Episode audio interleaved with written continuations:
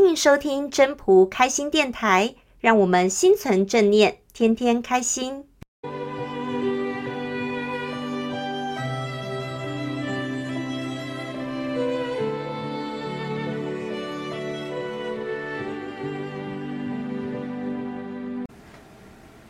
各位朋友，大家好，我是主持人 Marine。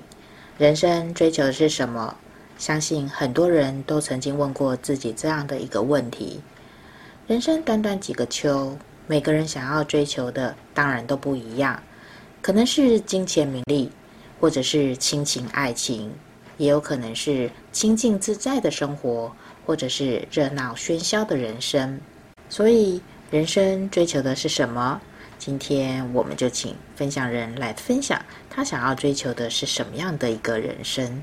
嘿，我是静。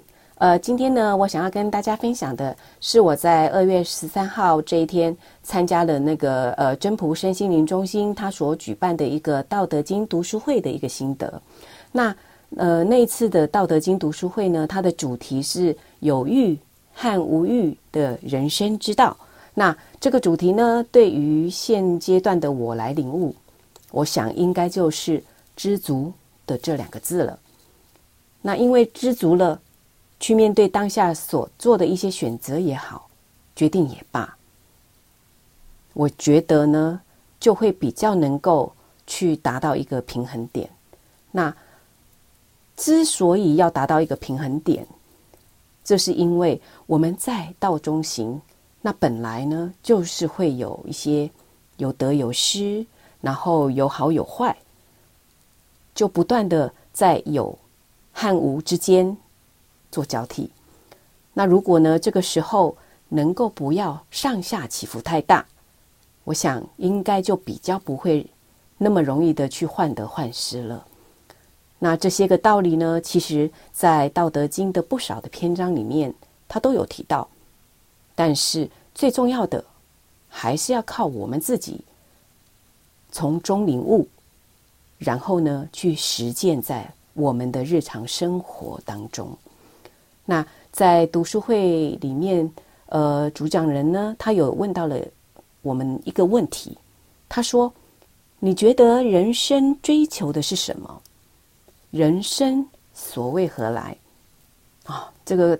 这两这两个问题感觉蛮严肃的哈，那我就想到了呢，我的人生的大部分时间都很像是那种，好像坐在背对着列车往前进的一个方向的那种座位上面。嗯，虽然我知道下一站的站名，但是列车行进它呃的时候呢，那些周遭的一切也只有在。经过了之后，我才会看得到那些景物。那有时候我不小心睡着了，就会错过了许多，也会错过了站。不过现在的我，自从有了主神、守护神和在身真仆身心灵中心研习《道德经》之后，慢慢慢慢的产生了一些变化。那我的身心灵呢，往着同一个方向前进。